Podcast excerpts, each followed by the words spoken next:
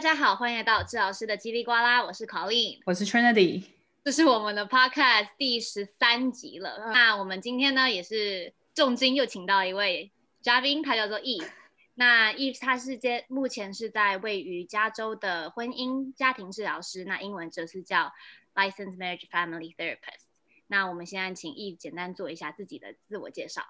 Hello，大家好。Hello，Colleen 和 Trinity，谢谢把我重金请过来。嗯，没有了。嗯，我是我对我是在现在在加州的注册婚姻家庭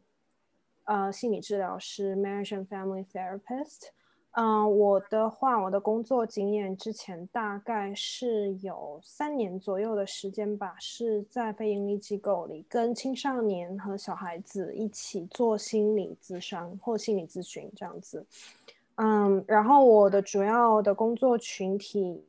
有很大一部分都是亚裔的家庭，包括青少年小孩子，然后还有我们给家长也提供一些 parenting 的一些，就是如何。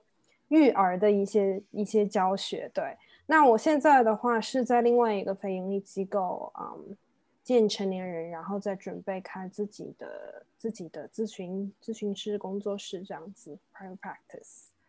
对，所以我今天其实非常的开心有意来参加我们的 podcast，因为我们其实做了十几集有喽，这是嗯第一次就是跟我有这么近，同样的职业，Coco 也是，但是他现在继续在念他的呃。呃，博士，所以今天真的有一个人跟我相近的职业，然后甚至我们的经验还蛮像，因为我们都是看小孩子开始的嘛，所以今天有很多东西我也想要问你，然后互相就是讨教一下，有什么跟华人啊，甚至是呃整个家庭的 dynamic，或者是甚至 depression 上面的问题，我也很想来跟你讨教一下。啊。那我们今天的主题其实都因为是心理治疗嘛，那之前都是 cover 很多有关于小孩的一些发展过程啊，那今天比较不一样，我们就是可能拓拓发到可能对于我们日常生活中比较听到的、比较熟悉的，也就是嗯，可能身边的人会有一些忧郁症啊，那我们今天的主题呢就跟忧郁症有关系，那一点一些心理的状态等等等，那其实也是在近几年之之内，我们就发现忧郁症或者是抑郁症。嗯、，depression in general，basically，他们已经慢慢被被了解了。那我们其实是希望继续看到这样子一个状况，越来越多人去知道到底什么样是呃忧郁症啊，depression。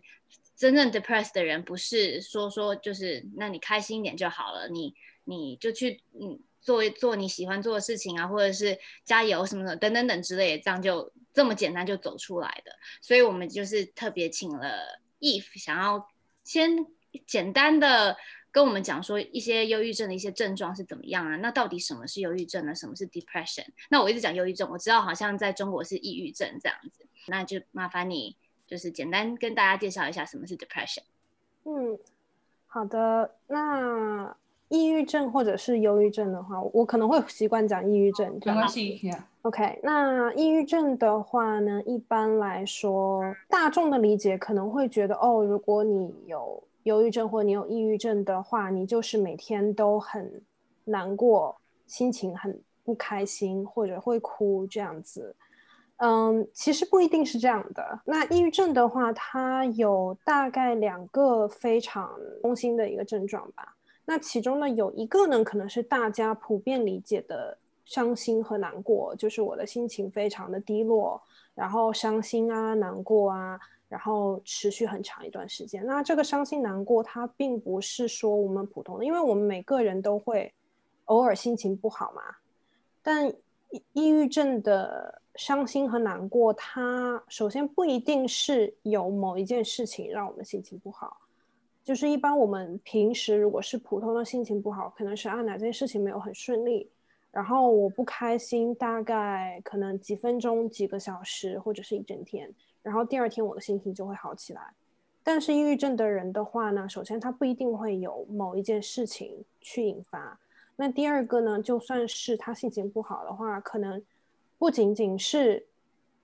几个小时或者是一天。甚至是他一周的大部分时间都会沉浸在这个忧郁的情绪里面。那，嗯，诊断上来讲呢，是要至至少持续两个星期以上这样子，所以它的持续时间是比普通的心情低落要长长很多的。那第二个关键的状况是大家比较少了解的，但其实是在抑郁症里面最常见的一个状况，就是它并不一定是嗯非常强烈的心情低落或者是心情难过，但是这个人是感觉不到开心的，他开心不起来。那这个我们这边好像叫失乐或者是失乐感之类的这样一个形容。也就是说，嗯，这个抑郁症的人他会比较，就他不一定每天都在哭，不一定每天都在一个非常非常低的这个情绪的低谷里面，但是这个人他的情绪也高涨不起来，就是平时喜欢做的事情也感受不到开心，然后平时呃想做的事情也没有任何没有任何动力去做事情，没有任何动力去见别人。然后基本上就有点像是陷在一个泥泥潭里面起不来的一个状况，就是他是感觉不到快乐的。对，那这两个是抑郁症最常见的状况，最常见的一些症状。那其他的一些相似，就是一些跟他有关的症状，还有比如说啊、嗯，吃不下饭，有人会吃不下饭或者吃很多，嗯、然后会体重。对，可以看体重，就是体重会暴涨或者是暴跌。然后或者是睡不着觉，或者是突然睡很多。那有的人抑郁的时候会起不来床，就是完全提不起兴趣做事情，难以集中注意力。然后或者，嗯，特别是在青少年里面，就是如果是跟跟朋友啊之类的交流会变少，就是会提不起兴趣跟别人去，嗯，做一些社交方面的一些一些活动。那最严重的会有自杀的想法，这样子就是想要有结束生命的想法。我记得呃没有打一个岔，因为我之前跟那个 Trinity 有聊天过嘛，然后我记得那时候 Eve 你也在，然后那时候我们就在讲说，其实有一个东西很蛮蛮 surprise 到我的，说呃其实，在抑郁症里面人最低潮的时候呢，你反而不用去担心他会自杀，那反而是在。可能他们开始在 recover 的时候，会会去有这样子的一个想法。那我是我自己觉得这个东西，我之前是不知道。那你可不可以就是在 expand，就是讲说为什么会这样子呢？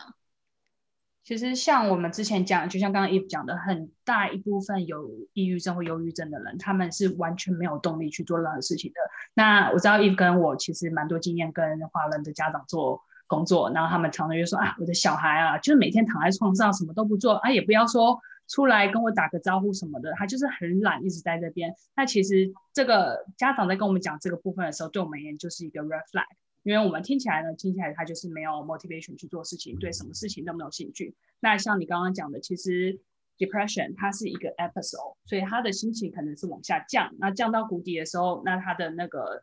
symptom 或者是症状就是最严重的时候，那就是最没有动力的时候。那他其实没有动力到。去做任何事情都没有那个精力。你说要自杀这件事情听起来好像很简单，可是你要想，嗯，我要怎么自杀？我要做什么事情？我要买什么东西？什么时候开始做？这其实是很一系列的计划要去想。那其实他们在谷底的时候，其实真的没有精力去做的东西。所以当他们慢慢往上开始要出这个底的时候，这个地方是最我们最需要去 check，对，最需要去跟他们确定说，哎，你们还好吗？有什么？呃，safety plan 有什么 coping skill 是当你在很低落，或者是感觉到说你有 suicidal thoughts 的时候，可以去帮助你自己的。对，我觉得就是像刚刚 Trinity 讲的，他在就是像之前讲的失乐和这样这样一个状况，就是他做事情提不起任何动力，没有任何乐趣。那嗯，在最谷底的地方，他是没有任何动力去做事情，然后也是没有动力去计划自杀这件事情的，或者是去实施自杀这件事情的。然后反而是往上提了一点，他稍微有那么一点点动力的时候呢，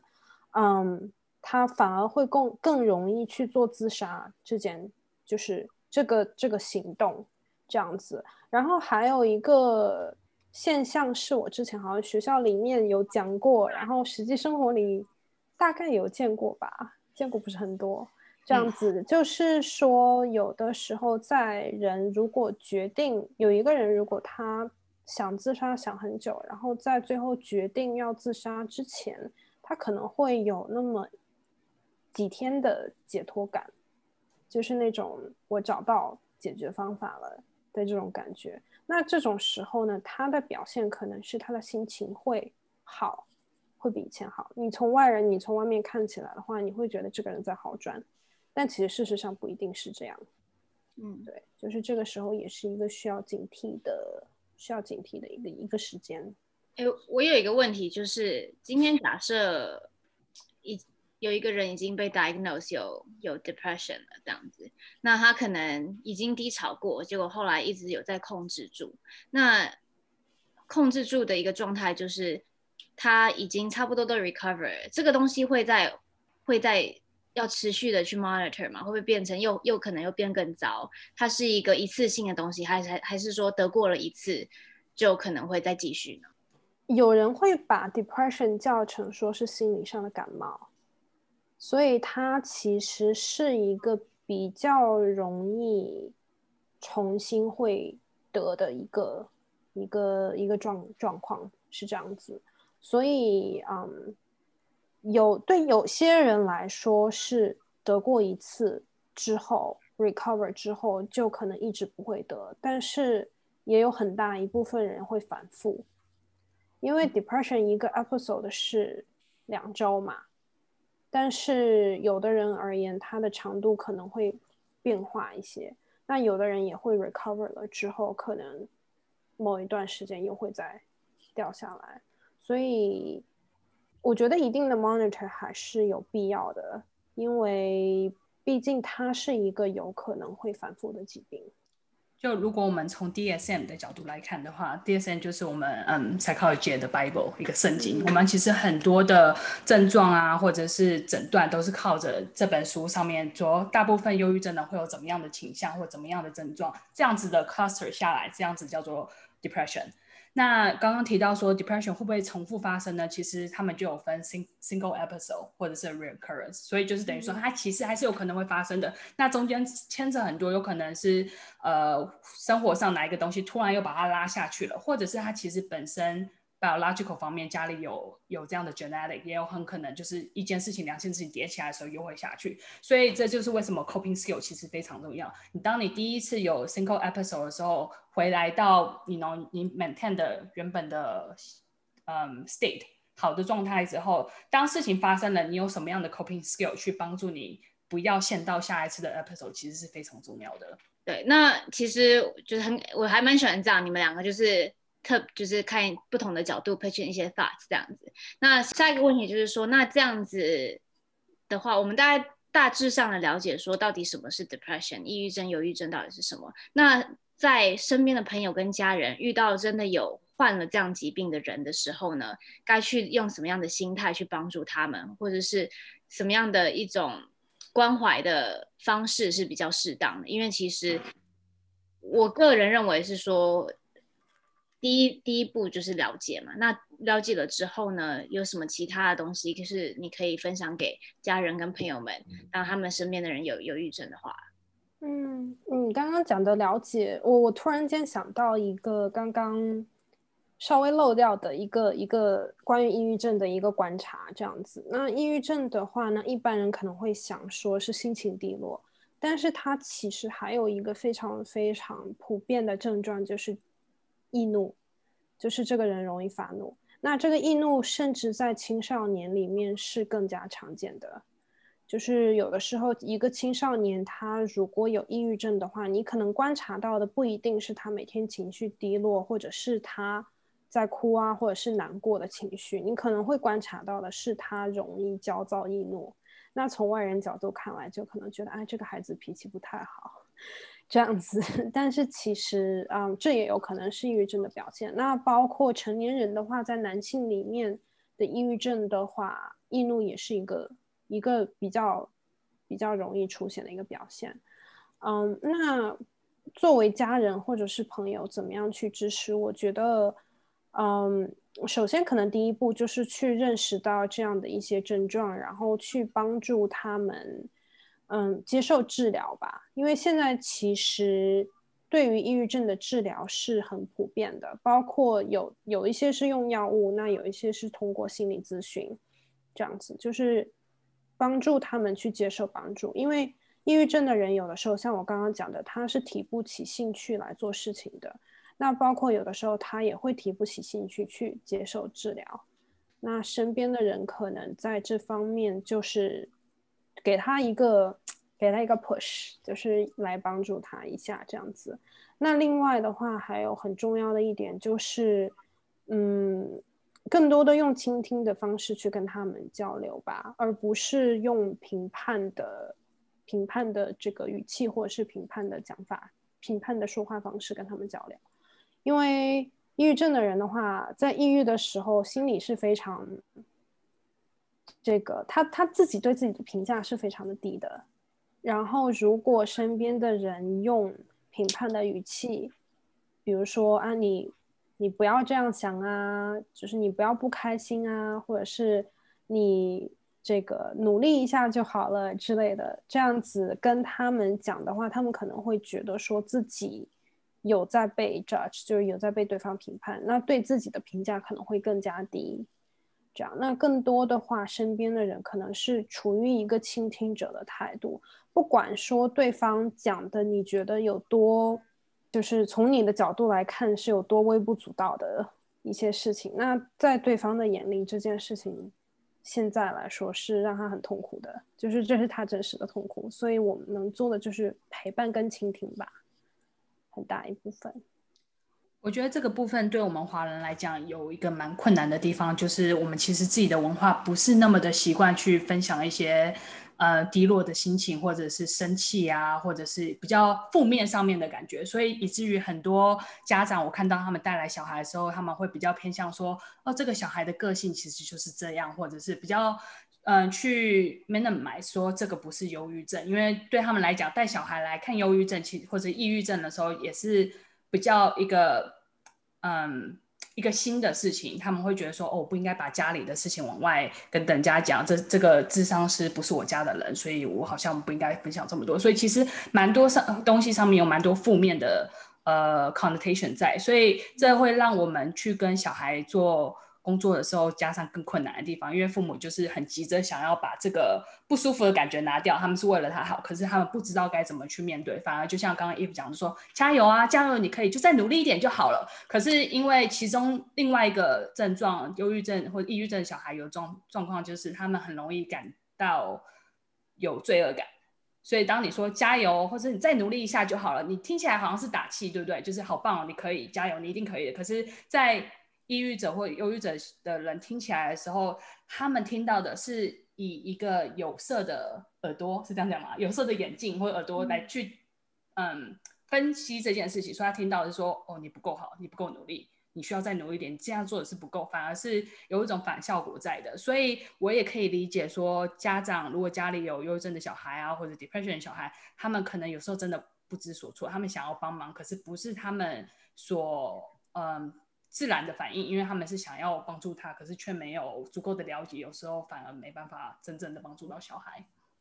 对啊，而且你刚刚讲那个加油这个部分，因为我们之前也跟 Eve 聊过天嘛，那其实对于加油这两个字呢，就是在我还没有遇到 Eve 之前呢，嗯、我就觉得说，因为我有听过一种就是说法是，其实。呃，有 depression 的人并不是很喜欢听到这“加油”这两个字。那当时我就会觉得说，呃，为什么呢？因为通常我们想要鼓舞一个人的时候，都会跟他们讲加油嘛。那后来我就是去问问 Eve，那刚刚圈里有提到，因为哎，这个 Eve 你要要自己讲一下说，就是加油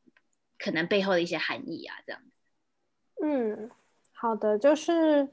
嗯，因为我们有的时候，特别是包括加油，包括其他一些就是鼓舞对方的一些方式，它其实背后的含义有一个，就是说这件事情要是你自己要凭借你自己的努力，然后你现在在这个地方是因为你努力的还不够，但是你只要努力就可以变好，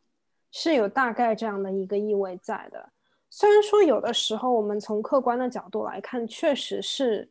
从抑郁症里走出来，有很大一部分是需要本人的努力这样子。但是当你在抑郁的一个状况中的时候，这个抑郁的患者是很容易去自己自己责备自己的。那当我们在跟他说加油的时候，我们的潜台词就是 OK，你做的还不够，你要继续做，你继续做就会变好。但是抑郁在抑郁症患者的世界里面，我努力是不会变好的，就是他们对未来是没有这样一个很正面的期待的，是有一种绝望感，或者是觉得说哦，我已经努力过了，但是情况还是没有变好。那你现在跟我说加油是没有用的，我只会觉得说。我自己不够好，然后肯定是我自己有问题，所以我努力了才没有变好，这样子。因为，对，因为因为因为抑郁症也并不是一个你只要努力加油了就可以走出来的情绪，是这样。所以在讲加油的时候，很多时候会是把对方的情绪反而给压压下去，或者是给抹杀掉了的一个，就是给 minimize 掉了。的一个过程，对，所以就某方面来讲，我觉得劝你欲言又止，Go for it。相信你说，我只是要补充，嗯，OK，呃，你先补充吧。哦，我只是在想说，所以，嗯，这样子我们应该要怎么教导陪伴的人去讲什么样的话？你刚刚提到倾听，那可以给我们一些 example，说倾听到底长得是什么样子？到底怎么讲才会让呃得 depression 的人感觉到说我有被受到支持，然后不是觉得说这个东西啊不要讲，因为我不够努力啊，或者是我不想听的那种感觉。嗯，倾听是，嗯，这个这个其实是一个是如果你。学着去当一个咨询师的话，是你上第一堂课，教授会教你的。Counseling One O One，对，Counseling One O One，现在给免费教给大家。嗯，对，是我其实很重要的倾听。其实有一点就是你要把自己放在对方的角度去考虑，去感知他的情绪，然后呢，把这个情绪反馈给他听。那有时候我会教我青少年的一些青少年或小孩子的家长，因为很多时候我觉得在亚裔文化里面，其实对于这个的强调没有很够，就是特别是交流，最特别是在感情方面的交流嘛。那我们可能表达关心更多的是通过我为你做一些事情这样子，但是感情方面在语言方面可能我们的强调不是很多。那嗯。从外界的反馈可能也不是很多。那倾听的话，很最简单最简单的方式就是，对方在跟你讲什么话的时候，你把同样的事情复述一遍，用你自己的话讲回去给对方听。就是打个比方说，啊，我今天真的好累哦，我什么考试都考不好，然后爸妈回家又会骂我，我真不想回家。哦，你现在心情非常的不好，因为你没有考好试，而且你还感觉很累，然后你还很担心你爸妈会责备你。对啊，我都不知道我回去该怎么办。我每次回去很想要做事情，可是他们就在旁边叽里呱啦的讲，害我都不知道该怎么办呢。我听起来好像你就很担心，说回去之后爸妈可能会责备你，而且还会讲很多话，去让你觉得不知道该怎么去应对。这就是 example。对，对，对，paraphrasing 跟 validating 他们在讲的话，然后知道说他们基本上他们的想法是有被被听到的。那也是在这样子的一个讲的过程中，他们也可以知道说，哎，你讲的东西是不是真的是我想的东西？这样子。对，是这样子。然后就是我们去听，呃，一个是把对方的把对方刚刚讲的话就复述回来，然后就是。我们也我我们也不去评判，也并不是说说啊你讲的是对的或是不对的。那如果刚刚 Trinity 跟我讲他的苦恼，然后我跟他说你担心什么？不需要担心啊。然后你你爸妈肯定最后不会责备你啊。那我这样子跟他讲，Trinity 肯定就不会再想跟我讲话了。而且我会觉得我还要花更多的力气说服你说我爸妈就是这样子啊，你为什么听不懂呢？反而就是更多的精力、更多的压力在我身上。对，就是这样。所以，嗯、呃，很简单的，就是一个不带评判的去复述。那这个是最简单、最简单。如果更深一层的话呢，就是去倾听对方的情绪。那所谓的情绪呢，就是我们平常说的感情。那比如说伤心、难过、紧张、愤怒、担忧、开心、快乐等等等等等等。那这些情绪的词。对，比如说刚刚 Trinity 跟我表达的情绪里面，可能有紧张、有担忧、有疲惫，就是他很他说他很累，那可能还有一些烦躁，比如说觉得说怕家长会家长家长念念他他会很烦躁，那这些都是我听到的情绪，那我可以我就可以把这些情绪反馈给他，就说啊，你听起来好像你很担心，或者你听起来你很烦躁，这样子可以让对方觉得说哦，你有在认真听我讲话。OK。所以，我们今天其实聊了很多，然后我们时间过得很快，但是我们其实已经时间差不多到。所以我其实光跟 Eve 在讲的时候，有很多其他东西，就是想说，你知道，我们可以去讲说，刚刚你说父母，亚洲父母很容易是用行为上面去表达他们的关心或什么，我们就可以讲到很多爱的语言，然后也可以讲到说，哦，你的呃 reflection，就是刚刚你说叙述他讲话，其实里面很多带有的就是。同理，而不是同情。那同情跟同理这方面哪里不一样的话，我们其实下次可以再请大家来多讲讲看。最后，其实就是要问 Eve 有什么其他的东西要补充的。那其实也欢迎你，我们之后再继续录。但是今天已经差不多到这个需要 wrap up 的尾声了。那我们今天其实已经 cover 到到底大致上抑郁症的一些状态是什么样子。那身边如果有真的有人有抑郁症的话，身为家人朋友，应该用什么样的一些方法去去陪伴、理解跟引导他们？然后，其实一个很很重要的一部分就是你们刚刚讲的，就是接受他们现在这样的一个状态，然后跟着他们一起走出或是走过这一段路程。那其实这是他们最需要，就是一种陪伴跟引导。所以，其实呃也很感谢 Eve 今天跟我们分享了这么多。很有用的一些 information，然后让我们更认识到什么是 depression。然后呢，身为朋友们呢，我们到底或是大众朋友们是怎么样的一个心态去看待抑郁症这样的一个东西？也希望大家更接受抑郁症。那其实我们做治疗师的叽里呱啦一个很大的一个理念呢，其实是希望呃一些这些心理上的疾病，其实我希望大家不要这么去怕他们。那我觉得其实。我跟 t r i n y 也常常在讲嘛，就是我们心理健康跟生理健康一样重要。我们去身身体会去看医生，那其实心理状态也是一样的。我们可以就算是没有感觉上没有问题，我们还是会定时定时的去做 check up，去看心理医生，并不是说我今天有什么很大的问题，也不不不需要感到很反感这个样子。那刚刚其实 Eve 有讲到说，有些人看待自闭症就像一个短期的一种。心理疾病，那如果是这样的一个状况下，定时的去做这个 check check up，可以去预防可能自己会有这样子的一个呃发生的一个状况。所以我觉得大家更了解这样子的一个什么是 depression 啊，然后知道说其实呃也有很多的 research，像 Eve 这样就是心理咨商师，咨商师也有做很多这方面的治疗，所以。嗯，很很感谢 Trinity 跟 Eve 今天都分享了他们自己的经验。那最后呢，如果大家有什么问题的话，可以去治疗师的叽里呱啦的网页呢，去看更多的 information。我们也有 cover 很多，不管是心理疾病啊，或者是呃，在心理师治疗治疗这个